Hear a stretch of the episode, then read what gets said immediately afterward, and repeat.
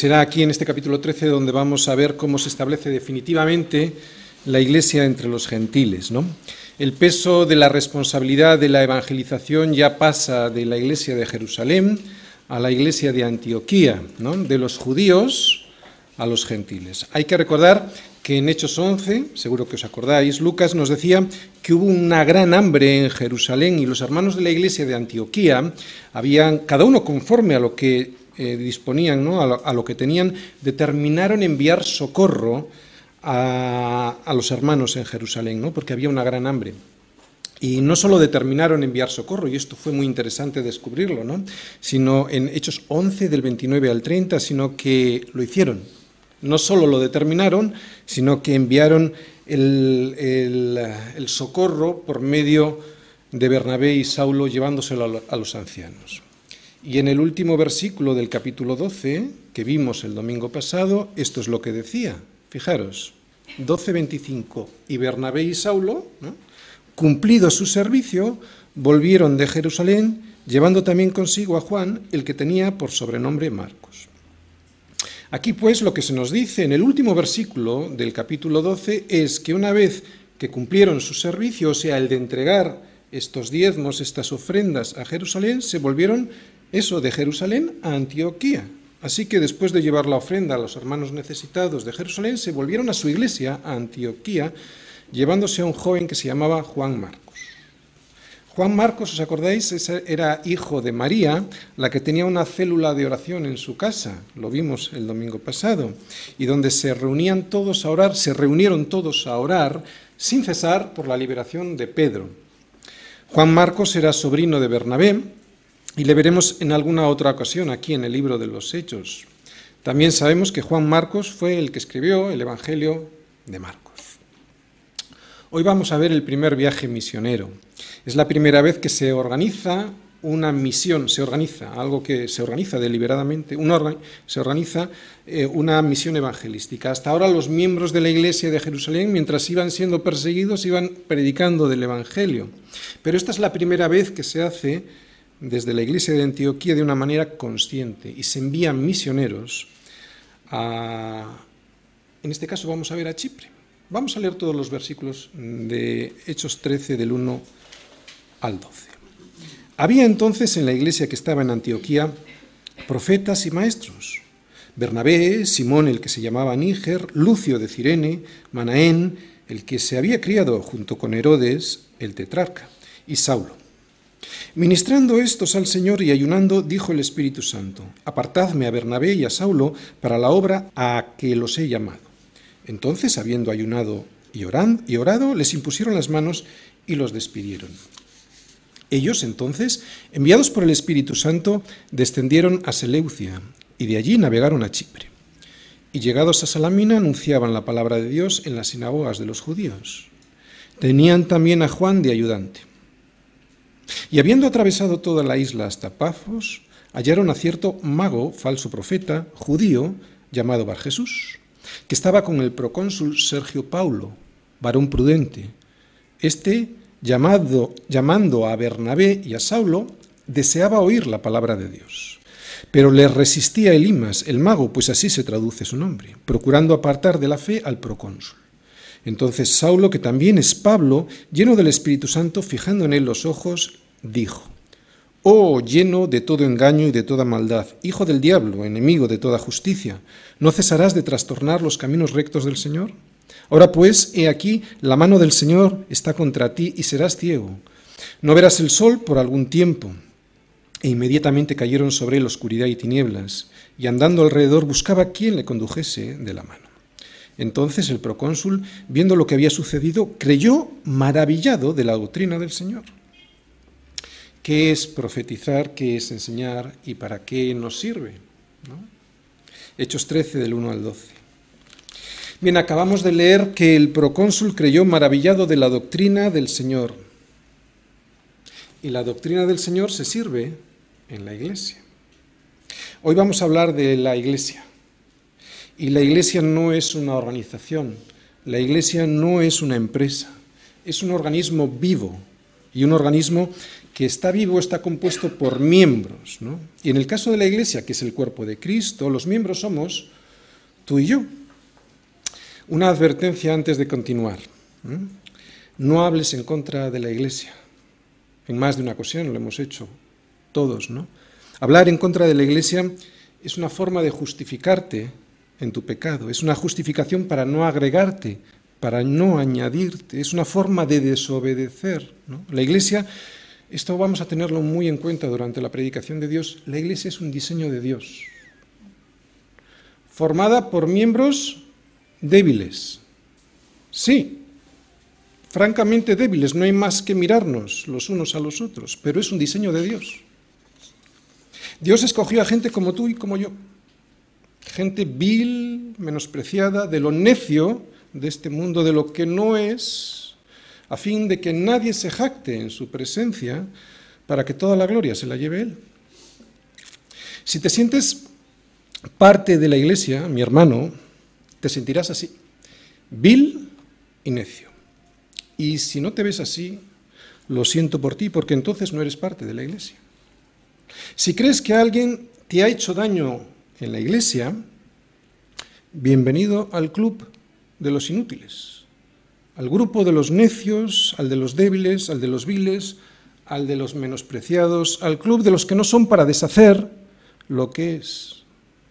Si cuando escuchas esto crees que te están hablando a ti, pues estás bien.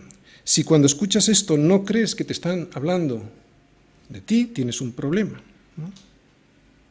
Como decimos, si cuando escuchas esto sientes que están hablando de ti, ¿Por qué te quejas de la iglesia? Porque la formamos inútiles como tú y como yo. Así que ojalá te sientas un vil y menospreciado y un incapaz, porque si no es así nunca, te, nunca podrás formar parte del cuerpo de Cristo. Y cuando venga el Señor a por su iglesia, a por su desposada, no te encontrarás con Él. La iglesia es un diseño de Dios y es usada por Dios para que disfrutes de varias cosas. Hoy vamos a ver aquí alguna de ellas. La profecía, la enseñanza, el llamamiento a servir en ella, el privilegio de sostener a la Iglesia económicamente, también el privilegio de sostenerla al enviar misioneros al mundo. Pero no quiero dejar esta ocasión, no quiero dejar escapar esta ocasión para recordarte que Dios también la usa para pulirte. Y el caso de Juan Marcos Alguien que llegó a escribir un evangelio es alguien que Dios usó para pulir el carácter de Bernabé y de Pablo y también el suyo propio. Esto no lo vamos a ver hoy, lo veremos más adelante porque de Juan Marcos vamos a ver alguna cosita en este libro de Hechos. Así que si lo usó con Juan Marcos, con Bernabé y con Pablo, no te extrañe que lo use contigo. Dios usa las debilidades de tu hermano la vileza de su vida, la necedad de sus planteamientos para pulir tu vida, para sacar a la luz lo oculto de tu corazón y para que así lo puedas arreglar con Dios. De esa manera, al descubrirlo, con el roce con tus hermanos, al descubrir lo que eres, podrás confesarte con Dios y arrepentirte para no seguir tropezando en la misma piedra. Y si esto no lo ves así, seguirás tropezando y tropezando en la vida, pensando que se trata de ti, que los demás no te entienden, cuando el problema eres tú y no lo es. Que diferentes personas de diferentes naciones, como estamos hoy aquí, como vamos a ver también en estos versículos de Hechos, podamos desarrollar una misma forma de pensar y de sentir a través del Espíritu Santo, siendo Cristo el que nos une, esto es un milagro. Esto solo ocurre en la iglesia. Y solo ocurre en la iglesia cuando entiendes cuál es tu papel, cuál es tu función en ella. Cuando tienes un concepto más alto de ti mismo del que debes de tener, es cuando no vas a sacarle partido a la iglesia. Cuando el hermano Toñito, que soy yo, para que nadie se sienta aludido, no te saluda cuando llegas a la iglesia, has de saber que el hermano Toñito no te vio. Nada personal. Pero ese despiste lo usa Dios en tu vida para que aprendas que no se trata de ti. Para que muera tu orgullo, para que mates el yo que todavía vive en ti, para que dejes de decir, ay, no me saludo, y empieces a decir, ay, pobre que mayor está, ¿no? Que no me ha visto. El amor todo lo espera, todo lo sufre. Nos dice Pablo en Corintios, ¿no? Y este esperar y sufrir tiene un propósito. No es esperar y sufrir sin más, ¿no? Sino para que cada día sea tu vida, seas tú más como Cristo. Cuando te resistes a esto, y esto solo se experimenta en la iglesia, en el roce de unos con otros, entonces te perderás la bendición de Dios para tu vida que consiste en pulirte para que puedas tener comunión con los demás. Bien, hecha una semblanza de lo que es la iglesia en general, vamos a ir versículo a versículo. Versículo 1. Había entonces en la iglesia que estaba en Antioquía profetas y maestros Bernabé, Simón, el que se llamaba Níger, Lucio de Cirene, Manahem, el que se había criado junto con Herodes el tetrarca, y Saulo. Bien, aquí vemos una serie de nombres. Bernabé, un levita natural de Chipre, era el pastor de la iglesia de Antioquía. ¿Os acordáis? Le vimos cuando en Antioquía muchos creyeron, los de los apóstoles en Jerusalén, al ver aquello, enviaron rápidamente a Bernabé, ¿no? Para que de alguna manera pastoreara aquella iglesia. Y cuando llegó Bernabé, pues eh, se maravillaba y se regocijaba de lo que había hecho Dios en, aquellos, en aquellas personas. ¿no? Así que este es Bernabé. Y está ahora, vamos a decir, como pastor de la iglesia de Antioquía. Níger significa negro. Así que muy probablemente sea un apodo debido al color de su piel, ¿no? a su piel oscura. Se dice incluso que podría ser Simón de Cirene, aquel que cargó la cruz ¿no? del Señor cuando iba de camino al Calvario. Yo no lo sé si fue así o no, pero qué interesante que alguien que ahora está dirigiendo la iglesia de Antioquía fuera aquel que cargó previamente la cruz de Cristo, ¿no? Y esto es lo que significa, previamente has de morir a ti mismo, esto es lo que significa ser un seguidor de Cristo. Tomar la cruz cada día para poder seguirle. Y recuerda lo que es la cruz. La cruz es un instrumento de muerte, para que mueras, para que muera yo, para que mueras tú, tu orgullo, ¿no? No puede haber dos, dos reyes en el mismo trono. O estás tú y tu orgullo, o está el Señor Jesucristo. Bernabé, Níger, Lucio de Cirene, sería uno de los primeros cristianos que huyó de Jerusalén muy probablemente por la persecución, curioso, de Saulo, que es el último que vamos a ver hoy aquí, ¿no? y llegó a su ciudad y ahora está en Antioquía. Manaén creció junto a Herodes, qué curioso.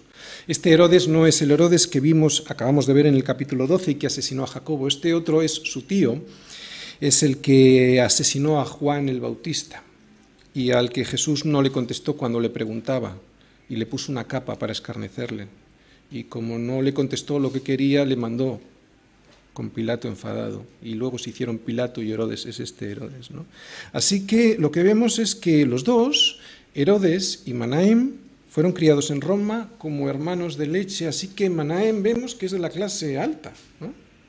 Y el último de la lista es Saulo, un fariseo, o era un fariseo, un religioso. ¿Qué quiero decir con esta descripción? ¿Qué vemos aquí? Pues vemos a un levita, no a alguien que había sido criado muy probablemente para ser sacerdote de los judíos, a un negro, a un sirio, a un romano, de clase dirigente, a un fariseo religioso. Todos los tipos de personas que te puedas imaginar están aquí representados en esta iglesia de Antioquía. Y es que así es la iglesia. De la misma manera pasa con nosotros en la iglesia, ¿no?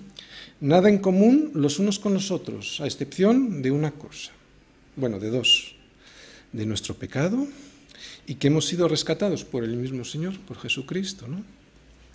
Ni nuestros estudios, ni nuestra cultura, ni nuestras familias, ni nuestros países, ni nuestros amigos, ni nuestra clase social, ni nuestra edad, nada de eso es lo que nos une, sino nuestro pecado, y, aquel que nos liberó de la esclavitud de este, de Asia, de África, de Europa. Es la primera ocasión en la historia de la Iglesia en que los líderes no son todos judíos. Vemos que Dios provee a los suyos de profetas, nos dice este versículo, y maestros para que puedan ser edificados. ¿Dónde, ¿A dónde son enviados estos profetas y maestros? Pues a la iglesia. De ahí la importancia, y por eso he explicado antes lo de la iglesia, de ahí la importancia de pertenecer al cuerpo de Cristo, porque si no, te perderás las bendiciones que Dios envía a su iglesia.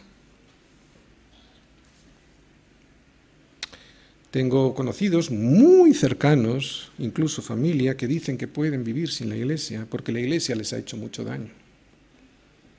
Es imposible. Dios envía a su iglesia a profetas y maestros para que tú seas edificado. ¿Qué es un profeta? Es aquel que proclama el mensaje de Dios. Alguien que declara la verdad de Dios. No es alguien que ve el futuro, ¿no? ¿O sí? Porque si hay alguien en la iglesia, por ejemplo, que tiene un novio o una novia que no es cristiano y me viene a consultar sobre cuál es el futuro de su relación, ¿le podré yo decir lo que le va a pasar en el futuro? Claro que sí. ¿Y eso es porque soy adivino? No, eso es porque está declarado en la escritura. Te profetizo que lo vas a pasar mal. Te profetizo que no es lo que Dios quiere para ti. Te profetizo que estás desobedeciendo, te profetizo que los problemas se te van a acumular y te termino por profetizar que tu corazón va a quedar irremediablemente hecho añicos. Pero hay más, si persistes en este error hasta llegar al matrimonio, lo que te he profetizado te lo vuelvo a profetizar, pero ahora con muchísimo más dolor para ti y para tus hijos, ¿no? Si es que los tienes. Ellos van a pagar el error tuyo y eso va a multiplicar tu dolor. ¿Soy vidente? No, soy profeta. Profetizo a través de la escritura lo que Dios quiere para su pueblo. Y en este caso lo que Dios quiere para su pueblo es que no te unas en yugo desigual. Así dice el Señor. Por eso soy profeta. Así que todo pastor en algún sentido es un profeta. Y hay de aquel pastor que no sea un profeta. Si yo sabiendo el cáncer que declara la escritura, ¿no? sobre cualquier tema, no lo declaro, no lo proclamo, no lo advierto, no lo profetizo, ay de mí. Tengo que proclamarte la verdad y esto es profetizar. Muy probablemente esta iglesia nunca tenga una gran cantidad de, miembros debido a esto mismo, que desde este púlpito se profetiza aunque no se profetiza de la manera que tanto le gusta por ahí a la gente, ¿no? como adivinos del futuro. Claro, sobre temas que no nos afectan, sobre temas a los cuales no tenemos que obedecer. Con todo mi amor y para terminar con un tema que me produce mucho dolor, reconozco que hay algo que no entiendo. En mi época, cuando yo era más joven, no recuerdo que hubiéramos tenido este problema. Sabíamos que debía ser así. No solo sabíamos que debíamos de cumplir con el mandato del Señor, sino que deseábamos hacerlo. De hecho, no es que fuera para nosotros una obligación, es que era para nosotros una necesidad. Necesitábamos a alguien creyente a nuestro lado, no podíamos vivir de otra manera. Era natural en nosotros. Lo contrario era lo antinatural. Fueron muy pocos los que, permaneciendo en la fe, se apartaron de este mandamiento. Tan pocos que yo no recuerdo a ninguno. Y los que recuerdo se apartaron de la fe. Un maestro, sin embargo, es aquel que nos enseña la palabra. Puede que sea algo que hoy no te interese, puede que no sea una revelación de, Dios hoy para tu vida, pero el maestro te lo enseña y tú lo aprendes y lo guardas en tu corazón para cuando lo necesites. Así que un profeta es aquel que dice, así dice el Señor, como decían en el Antiguo Testamento, pero ahora con las escrituras en la mano, ¿no? con la palabra profética más segura, como nos dice Pedro en 2 de Pedro 1.19. Y un maestro es el que te descubre los, secretos escondidos en su palabra, ¿no? Para que los conozcas y los guardes en tu corazón. Vemos pues que la profecía y la enseñanza son necesarias y son necesarias para andar conforme a la voluntad de Dios. Por eso es necesaria la iglesia porque la profecía y la enseñanza se dan en la iglesia del Señor, no fuera del cuerpo de Cristo. Así lo ha establecido el Señor porque es un diseño del Señor. Dice ese versículo, había entonces en la iglesia que estaba en Antioquía profetas y maestros, ¿no? Así que en la iglesia, como vemos ahí, es a donde envía el Señor profetas que te declaran la verdad de las escrituras, por mucho que nos duela esa verdad y para que obedezcamos a esa verdad, y maestros que nos desvelan los secretos que están escondidos en la escritura, ¿no? en las enseñanzas generales de Dios para nuestras vidas. Versículo 2 y 3. Ministrando estos al Señor y ayunando, dijo el Espíritu Santo, apartadme a Bernabé y a Saulo para la obra a que los he llamado. Entonces, habiendo ayunado y llorado, les impusieron las manos y los despidieron. Bien, antes de empezar a explicar cada uno de, de estos dos versículos, porque voy a ir primero por el 2 y luego por el 3, para ver las palabras más importantes que yo veo aquí, ¿no? en estos versículos que acabamos de leer, te voy a contar algo que veo en general en estos dos versículos. Los pastores salen de la propia iglesia. No entiendo eso de contratar pastores. Somos un organismo, no somos una empresa. A un organismo no se le añaden miembros de otro organismo. Surgen del mismo y los reconoce la iglesia. Si a mí me cortan un brazo y me intentan poner un brazo, pues mi propio organismo lo va a rechazar, a no ser que me den un tratamiento pues para bajar mis defensas y que no lo rechacen. ¿no? Cuando nos llegue el momento en nuestra iglesia, será la iglesia también, la propia iglesia, la que al ver ministrando estos al Señor, tomará la decisión de imponerles las manos para que sigan, ¿te das cuenta lo que pone? Para que sigan sirviendo al Señor. Luego te explico lo que significa esto de imponer las manos. Lo vemos con los pastores y los vemos, lo vemos con los diáconos también. ¿Os acordáis? Lo vimos en Hechos 6, versículo 3. Decían los apóstoles, cuando surgió el problema de las mesas de las viudas, que, no, había, no, había, forma de, de, sacar el trabajo adelante, ¿no? Pues para buscar diáconos, servidores, decían los apóstoles, buscad pues, hermanos, de entre vosotros a siete varones de buen testimonio, llenos del Espíritu Santo y de sabiduría, a quienes encarguemos eh, de este trabajo. Así que tanto la diaconía, que vemos en Hechos 6, como el pastorado, han de salir de la propia iglesia. Tan ridículo es contratar músicos de fuera ¿no? para la alabanza, como pastores que no hayan salido del mismo cuerpo de Cristo. Tampoco nadie se pone como pastor, ¿no? Sin más, los pastores surgen de la iglesia y son reconocidos por la iglesia y han de ser enviados por la iglesia. Y aquí estamos viendo cómo toda la iglesia de Antioquía ¿no? Eh, está enviando a abrir nuevas iglesias a aquellos, ¿quiénes? A aquellos que ya estaban sirviendo. Bien, vamos a ver primero el versículo 2 que dice, ministrando estos al Señor y ayunando, dijo el Espíritu Santo, apartadme a Bernabé y a Saulo para la obra a que los he llamado. Ministrar es servir, ¿no? Y dice al Señor. Mira, cuando alguien sirve al pastor o a otra persona en la iglesia porque ve una necesidad en esa persona, eso no es servir al Señor, eso es ayudar. Y ayudar está bien, ¿no? Hay que ayudar, pero servir al Señor es algo más que eso. Y hay que entenderlo muy bien para no llevarnos chascos en el servicio, ¿vale? En la iglesia. Si yo te sirvo a ti, terminaré defraudado, seguro. Tú no me salvaste, tú no me redimiste, tú no moriste por mí. Pero hay cómo cambian las cosas cuando sirvo al Señor, no te sirvo a ti. ¿Y cuál es la diferencia entre ayudarte a ti y servir al Señor? Pues muy sencillo. Voy a poner un ejemplo. Cuando alguien en la iglesia me ayuda a colocar las sillas y lo hace para ayudarme a mí, aunque está muy bien, está desenfocado. Tardo o temprano buscará una compensación mía. Sin embargo, cuando esa persona al colocar las sillas lo hace sirviendo al Señor, al que murió por él, a quien le rescató del hoyo en el que estaba, entonces la cosa cambia radicalmente. Cuando yo sirvo al que está viviendo en ti y no a ti, lo vuelvo a repetir, cuando yo sirvo al que está viviendo en ti y no a ti, entonces estoy sirviendo al Señor. Si mi ministerio, mi ministerio, hablo de mí, estuviera basado en servir a los hombres y a las mujeres de la iglesia y no al Señor, en el mismo instante en el que alguien me critique o que no me tenga en cuenta, mi servicio se vería afectado. Yo lo hago para el Señor. Por eso cuando alguien no valora mi trabajo, mi motivación no se va a ver afectada, y eso es porque mi, motivación es Dios y no lo hago para el reconocimiento de la gente, no lo hago para servir a la gente, lo hago para servir a Cristo que vive en la gente. Jesús comenzó su ministerio ayunando, ¿no? Ahora vamos a ver la otra palabra, el ayuno. Al igual que la oración, no consiste en forzar a Dios para que haga mi voluntad, ¿no? mis deseos.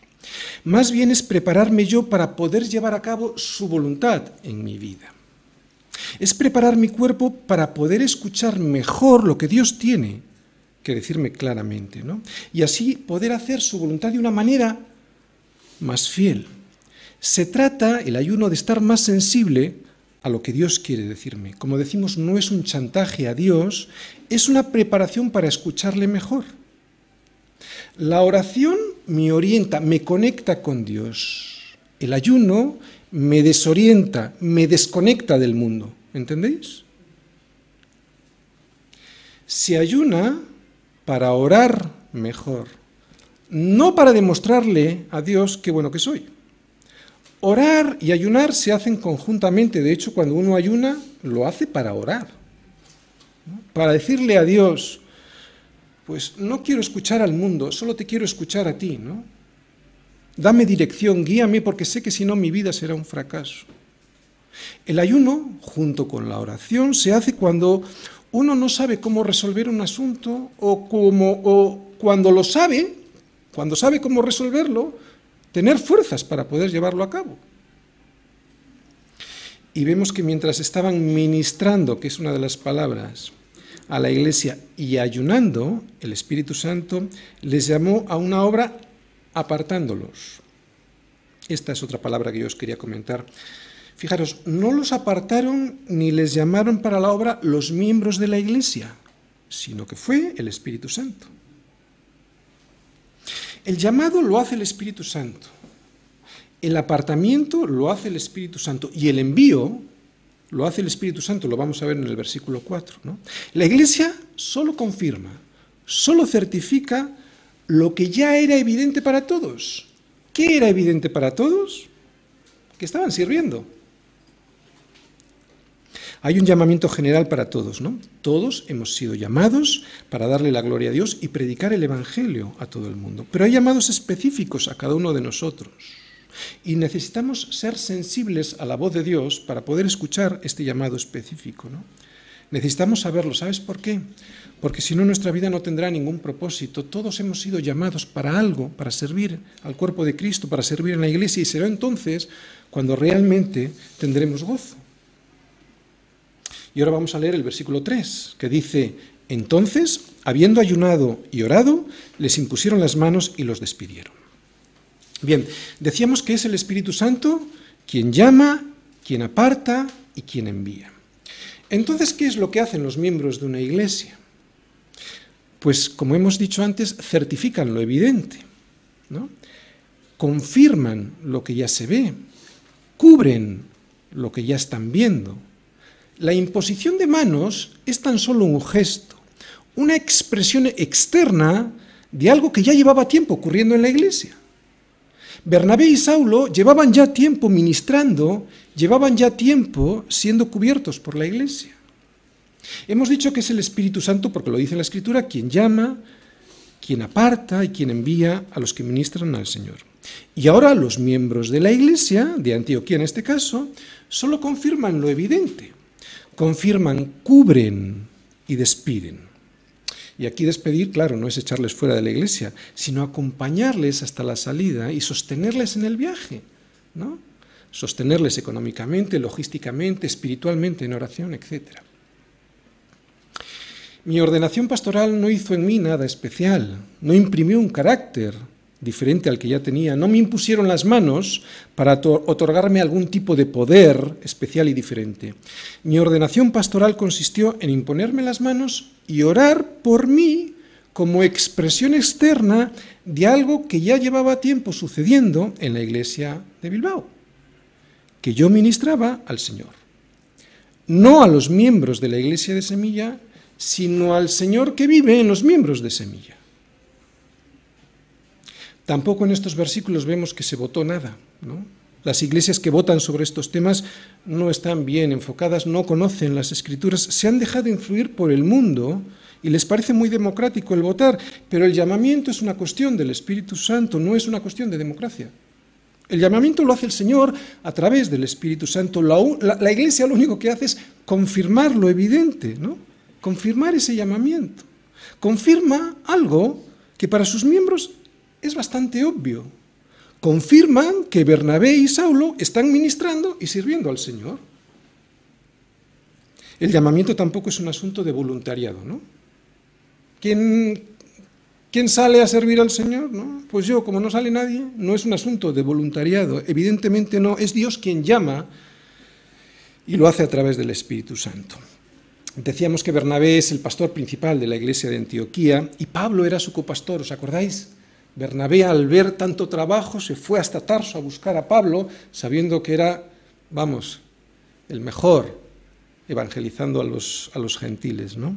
Así que vemos que Bernabé el pastor, Saulo el copastor, de alguna manera, toda esta iglesia estaba enfocada en que sus pastores pudiesen hacer la obra a la cual habían sido llamados. ¿Cómo lo hacían? Pues orando y proveyendo para su viaje. Versículo 4. Ellos entonces, enviados por el Espíritu Santo, descendieron a Seleucia y de allí navegaron a Chipre. Bien, eh, veis ahí que desde Antioquía ¿vale?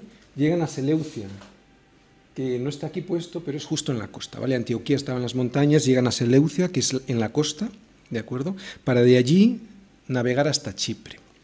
Bernabé era de Chipre, y así que muy probablemente pues como era de Chipre y conocía bien la zona, empezaran por donde, por donde Bernabé tendría más conocimiento. El Espíritu Santo usa nuestro sentido común, ¿no? Cuando estamos descansando en el Señor. Si no estamos descansando en Él, si estamos en pecado, si no deseamos servir de verdad al Señor, entonces nuestro corazón, que es engañoso y perverso más que todas las cosas, nos llevará, nos llevará a donde no debemos de ir. Para que podamos escuchar la voz del Espíritu Santo en nuestro corazón, debemos tener un corazón como, lo sabemos todos, un corazón limpio, ¿verdad? Limpio de nuestros propios proyectos personales, limpio de nuestras opiniones, limpio de nuestros propios deseos, y el corazón se limpia con la palabra de Dios.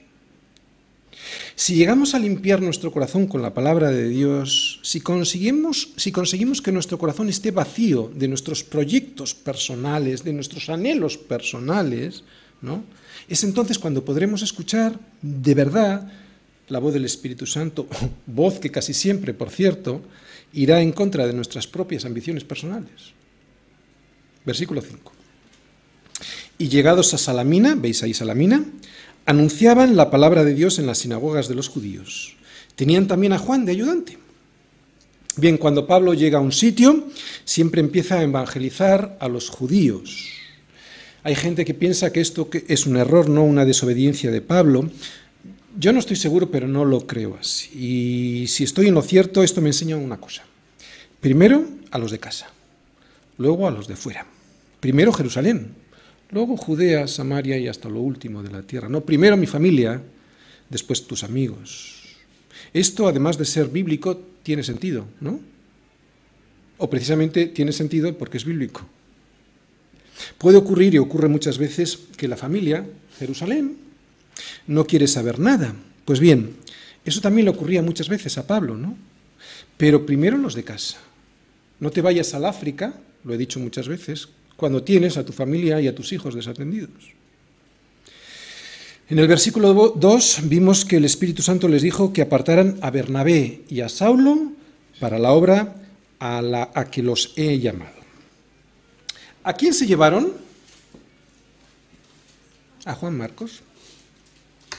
Esto trajo problemas, problemas en este viaje y muchas heridas entre Bernabé y Saulo. Lo veremos más adelante porque esto lo vamos a ver en el libro de los Hechos en capítulos posteriores. De hecho, el próximo domingo veremos algo de esto. Heridas que serían muy difíciles de curar y que tardaron mucho tiempo en ser curadas. No se sabe a ciencia cierta qué pasó entre ellos, ¿no? Es muy probable que Juan Marcos no soportara pues, la presión del viaje, los peligros del viaje y todas las dificultades de la misión. Se emocionó, muy probablemente quiso seguir un llamado que no era el suyo, y esto es algo también para nosotros, ¿no? Hay que seguir nuestro llamado, no un llamado que vemos en el de enfrente, ¿no? O por lo menos no era su tiempo, porque luego Juan Marcos escribió un evangelio, claro que estaba llamado, de hecho todos estamos llamados.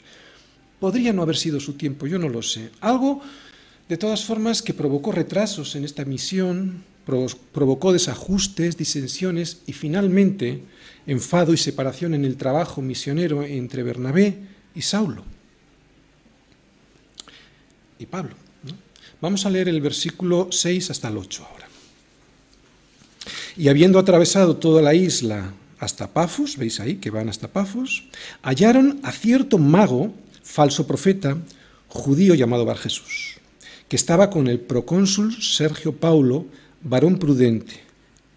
Este, llamando a Bernabé y a Saulo, deseaba oír la palabra de Dios. Pero le resistía Elimas, el mago, pues así se traduce su nombre, procurando apartar de la fe al procónsul. Bar Jesús era su nombre en arameo y significa hijo de Jesús. Elimas, que era el nombre que usaba con el procónsul, en griego significa hombre sabio. Bar Jesús, pues, era mago, un hechicero, ¿no? alguien que hacía señales, era un falso profeta, y ya hemos hablado de lo que es profecía, o sea, alguien que declaraba, pero en este caso mentiras, y de parte de Dios, y judío, alguien que sabía que todo esto que hacía, la hechicería y profetizar, sin haber sido llamado, estaba castigado por Dios. Escucha esto sobre la hechicería. No sé si aquí hay alguien que está en ello, pero lo voy a decir. Todos aquellos que practican tales cosas, así como los que les, les consultan, léete Apocalipsis 21.8, pero los cobardes, los incrédulos, los abominables y homicidas, los fornicarios y los hechiceros, los idólatras y todos los mentirosos tendrán su parte en el lago que arde con fuego y azufre, que es la muerte segunda. Así que deja todas estas cosas y las practicas. ¿Qué es la muerte segunda? Pues en realidad no es morirse, es vivir eternamente, pero en este caso sin Dios. Abraham, Pon tu nombre si quieres. Abraham, sal de Ur de los caldeos. ¿Por qué? Porque has de confiar en el Señor. Él te va a sostener. Abraham, dale la espalda a la mentira, dale la espalda a la fornicación, dale la espalda a la hechicería. Esto es fe. Estos son los cortes que Dios quiere que hagas en tu vida. Abraham, Sal de tu tierra y de tu parentela, sal de Ur de los caldeos, pon tu nombre. Le dijo Dios, me dice Dios. ¿Por qué Dios le habrá dicho que saliera de su casa? Porque Ur era una tierra de idolatría. De alguna manera le está diciendo, tu padre es un idólatra, yo no te puedo bendecir en esa tierra de idolatría, sal al desierto. ¿Y por qué al desierto? porque en el desierto no hay nada y solo tendrás que confiar en mí y esto es fe. En la casa de tu padre estás muy cómodo, Abraham, pero tu padre es un idólatra y hasta que no cortes con tu padre yo no te puedo bendecir. ¿Entiendes lo que te estoy diciendo? ¿Entiendes lo que quiero decir? Tenemos que salir de todas estas cosas y las estamos practicando porque si no, no hay bendición. Y claro, nos manda salir al desierto y es duro porque estamos cómodos en la casa, ¿no? Pues esto es profecía. Si sigues en Ur de los caldeos, el enemigo podrá darte algo de lo que buscas, probablemente. Pero dentro de unos meses te lo cobrará. Ay, que sí te lo cobrará, y muy caro. El enemigo te cobrará carísima la desobediencia.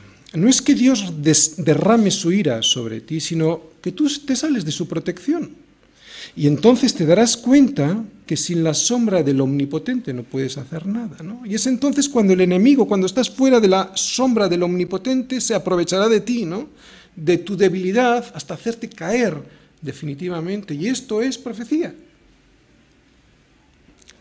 La descripción de Bar Jesús, mago, falso profeta, es una muy buena manera de detectar a alguien que te va a apartar del camino del Señor, ¿no? Alguien que hace señales o que no los hace, pero que no te presenta la palabra de Dios. El, procónsul Sergio Paulo deseaba oír la palabra de Dios. Y Bar Jesús no solo no se la ofrecía, sino que se resistía a que los demás se la enseñasen. Cuando deseas oír la palabra de Dios es cuando resulta muy fácil identificar a los falsos profetas. Hagan o no señales, nunca te enseñarán la palabra de Dios. Por eso debemos de estar acostumbrados a la palabra de Dios. Es como los empleados de banca que encontramos en los mostradores de los bancos, ¿no? Es muy difícil colarles un billete falso. ¿Por qué? Porque están acostumbrados a contar dinero todos los días y en cuanto ven uno falso lo detectan enseguida. ¿Quieres detectar a los falsos profetas? Pasa tiempo con la palabra de Dios y no te engañarán. Te aseguro que los identificarás enseguida. Los profetas falsos jamás te llevarán a Cristo, te llevarán a filosofías, te llevarán al psicólogo, incluso te pueden llevar a la iglesia. Pero eso no es ir a Cristo. ¿no? Es lo mismo ir a la iglesia que ir a Cristo, que es la palabra de Dios. ¿Por qué le resistía Elimas? Pues porque era mago, y si el procónsul entendía el Evangelio, dejaría de estar atado a esos servicios del mago y dejaría pues el procónsul de pagar por ellos. Romanos 6, 16. ¿No sabéis que si os sometéis a alguien como esclavos para obedecerle, sois esclavos de aquel a quien obedecéis, sea del pecado para muerte, sea de la obediencia para justicia? Lo que estamos pues viendo en estos versículos de Hechos es un tipo de lo que pasa en el mundo. Solo hay dos posibilidades, como acabamos de ver en Romanos 6. O somos esclavos del pecado y esto nos lleva a la muerte, o de la obediencia de la Escritura que es Cristo, ¿no? para justicia, no hay más. O esclavos de Satanás para muerte, o esclavos de Cristo para, para vida. O esclavos de Elimas para muerte y pagándole, porque en este mundo ser esclavos de Elimas se paga y se paga caro. O esclavos de Cristo que nos libera, ¿no? Y conoceréis la verdad que es Cristo, y la verdad os hará libres. Elimas está impidiendo que la verdad llegue al procónsul. Y de esto también nosotros podemos aprender algo, ¿no? Todos en la iglesia podemos aprender. Por ejemplo, los chicos jóvenes. Si siendo cristiano no te comportas con las chicas de una manera correcta, y sabes a lo que me refiero, estás siendo piedra de tropiezo para que esa chica llegue a conocer la verdad. Y al revés, si eres una mujer cristiana y te estás comportando de una manera poco decorosa con un chico, le estás impidiendo que llegue a conocer la verdad del Evangelio, por muy cristiana que digas que seas. Y el procónsul era prudente. El procónsul era prudente, por eso deseaba oír la palabra de Dios. Versículo 9. Entonces Saulo, que también es Pablo, lleno del Espíritu Santo, fijando en él los ojos, fíjate este versículo 9, viene después del 8. Qué agudo este pastor, ¿no? Pero fíjate por qué lo digo. Fíjate lo que dice el 8 le resistía Elimás, el mago, pues así se traduce su nombre. Y el 9, entonces Saulo, que también es Pablo. Qué raro, ¿no? Lucas, y lo estamos viendo en este libro de Hechos, jamás da puntada sin hilo. Lo dice por algo. Lucas no pone nunca una frase detrás de otra sin más. Leídas en español no levantan muchas sospechas, pero de hecho parece, leídas en español, parece que Saulo lo que está haciendo es que como ahora está en una zona griega, pues se cambia el nombre, ¿no? Eh, antes estaba en una zona de influencia judía, Saulo, ahora está en una zona de influencia griega, se cambia el nombre de Saulo a Pablo, sin más. Pero al leer estas dos frases, estos dos versículos en griego, cobran otro sentido. Elimas en griego significa, como os he dicho antes, hombre sabio. ¿Y qué crees que significa Paulos en griego? Esta palabra que está prestada del latín significa el pequeño. Muchas veces hemos dicho en la iglesia que no hay posiciones, que solo hay funciones. Hoy Lucas nos acaba de dar una lección de lo que hizo Saulo frente a este judío que en su tarjeta de visita ponía el más, el hombre sabio. ¿Cuántos por ahí ponen en su tarjeta de visita reverendo, apóstol, Hola, pastor. No, no soy pastor, soy apóstol. Qué horror. Sin embargo, Pablo se hacía llamar el pequeño. Y era Pablo. Es como si Lucas con esta descripción nos dijera, así es como funciona la iglesia, ¿no? Sin posiciones. Este es el sentir que hay en los verdaderos hijos de Dios, que al igual que Juan el Bautista podemos decir y debemos decir, de verdad y no de boquilla, es necesario que Él crezca, pero que yo mengüe. Cuando hay demasiado Saulo, cuando hay demasiado Tony, Cristo no podrá llenar mi vida, será imposible, no le dejaré sitio. Y precisamente por eso los ojos de las personas estarán puestos en Saulo o puestos en Tony y nunca verán a Cristo. Cuando hay demasiado Saulo, cuando hay demasiado Tony, el poder de Dios no podrá reposar sobre mi cabeza. Y entonces no, me podré gloriar en mis debilidades, como decía Pablo ¿no? en 2 Corintios 19, perdón, en, en 2 Corintios 12, 9. Por tanto, de buena gana me gloriaré más bien en mis debilidades, para que repose sobre mí el poder de Cristo, ¿no? No me podré gloriar si no lo hago así. No es el poder de mi sabiduría o de mis títulos o de mis nombramientos, ¿no? Versículo 10. Fíjate las palabras de Pablo.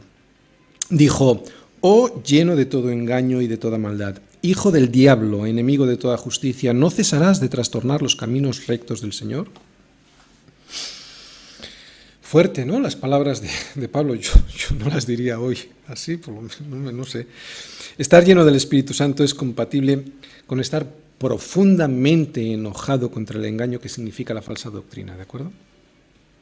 Tenemos un muy buen ejemplo con Jesús en el templo. ¿Os acordáis? Jesús no se airó porque vendían cosas en el templo. De hecho, se debían vender cosas en el templo, ya que muchas veces los peregrinos no podían trasladar sus animalitos ¿no? hasta Jerusalén. Era un viaje largo e incómodo y los animales ocasionaban trastornos e incomodidades a sus dueños y a veces incluso se terminaban muriendo por el camino. A este problema se añadía otro. Cuando los fieles intentaban entregar el animal que habían traído ¿no? para el sacrificio, muchas veces se lo declaraban con defecto para que tuvieran que comprar otro allí mismo. ¿Os dais cuenta? Qué listos estos. Así que eh, los fieles se curaban en salud y no lo traían desde casa. Bueno, pues a estos dos problemas se añadía un tercero.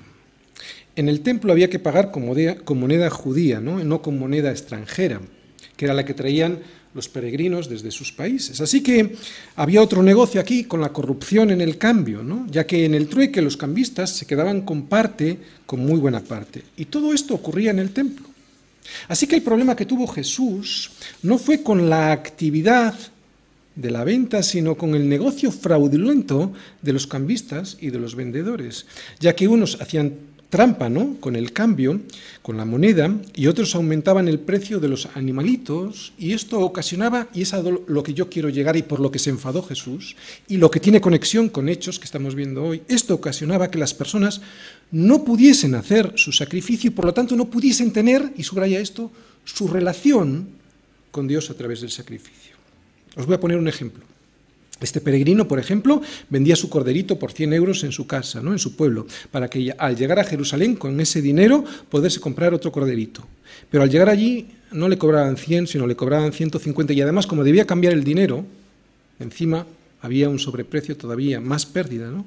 Por eso es por lo que se enfadaba Jesús. Y esto tiene que ver, como os digo, con lo que estamos viendo en Hechos. Debemos tener mucho cuidado con no ser piedra de tropiezo a otras personas que queriendo saber y queriendo llegar a Jesús como el procónsul, seamos los que les impidamos tener una relación con Él por nuestro comportamiento. Es lo que estoy intentando explicaros.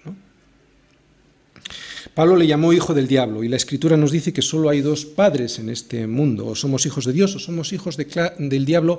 La escritura no da más opciones. Y saber si somos hijos del diablo no es tan difícil, es fácil, fíjate.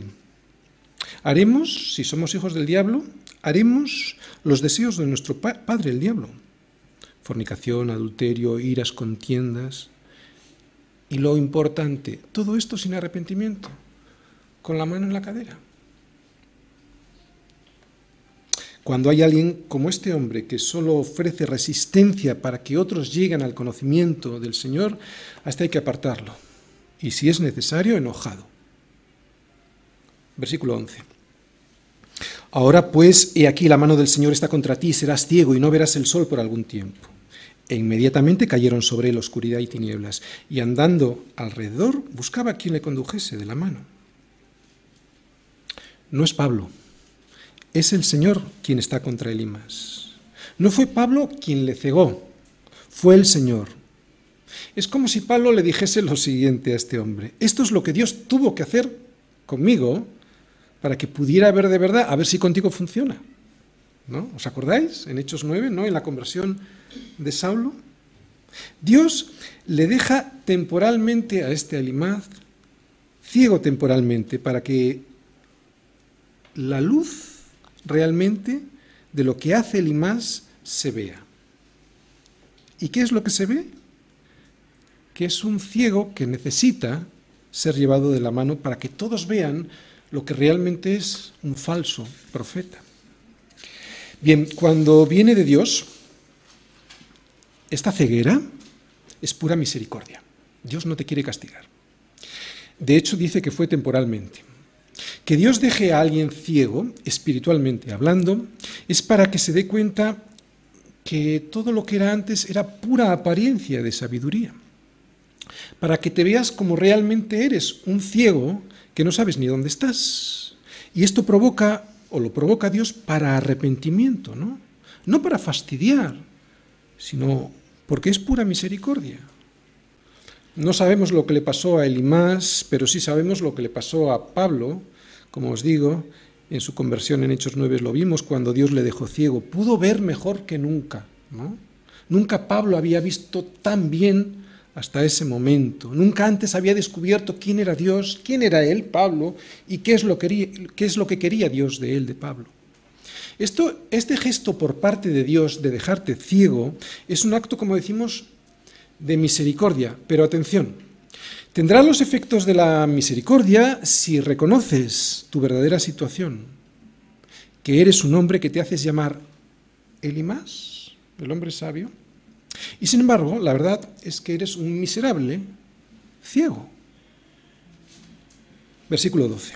Entonces el procónsul Viendo lo que había sucedido, creyó, maravillado de la doctrina del Señor. El procónsul creyó, pero atención, no maravillado del milagro, sino como dice ahí, maravillado de la doctrina del Señor. Nadie debería salir de una iglesia maravillado por otra cosa que no sea de la palabra del Señor. Ahora le conozco mejor, ¿no? Ahora sé cuál es la voluntad de Dios para mi vida. Hoy he descubierto que estaba equivocado en este tema Qué bueno ha sido el Señor conmigo esta tarde, a pesar de la disciplina que he recibido, o precisamente qué bueno por la disciplina que he recibido. ¿no? Solo la palabra de Dios, el oír la palabra de Dios es lo que nos trae la fe, nunca son los milagros. Cualquier reunión de milagros que deje al margen el Evangelio de la muerte de Cristo y de su resurrección, y por lo tanto el Evangelio de la culpabilidad del hombre para arrepentimiento y perdón de pecados, es un circo. El Evangelio se predica con el Evangelio. Y cuando hay un milagro, milagro que hace el Señor, no Pablo, entonces solo apunta a un lugar, a Cristo.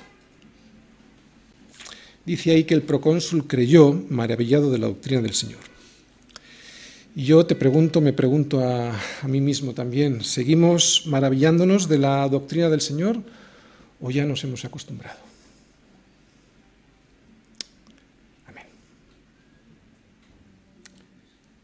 Señor, te damos muchas gracias por tu palabra.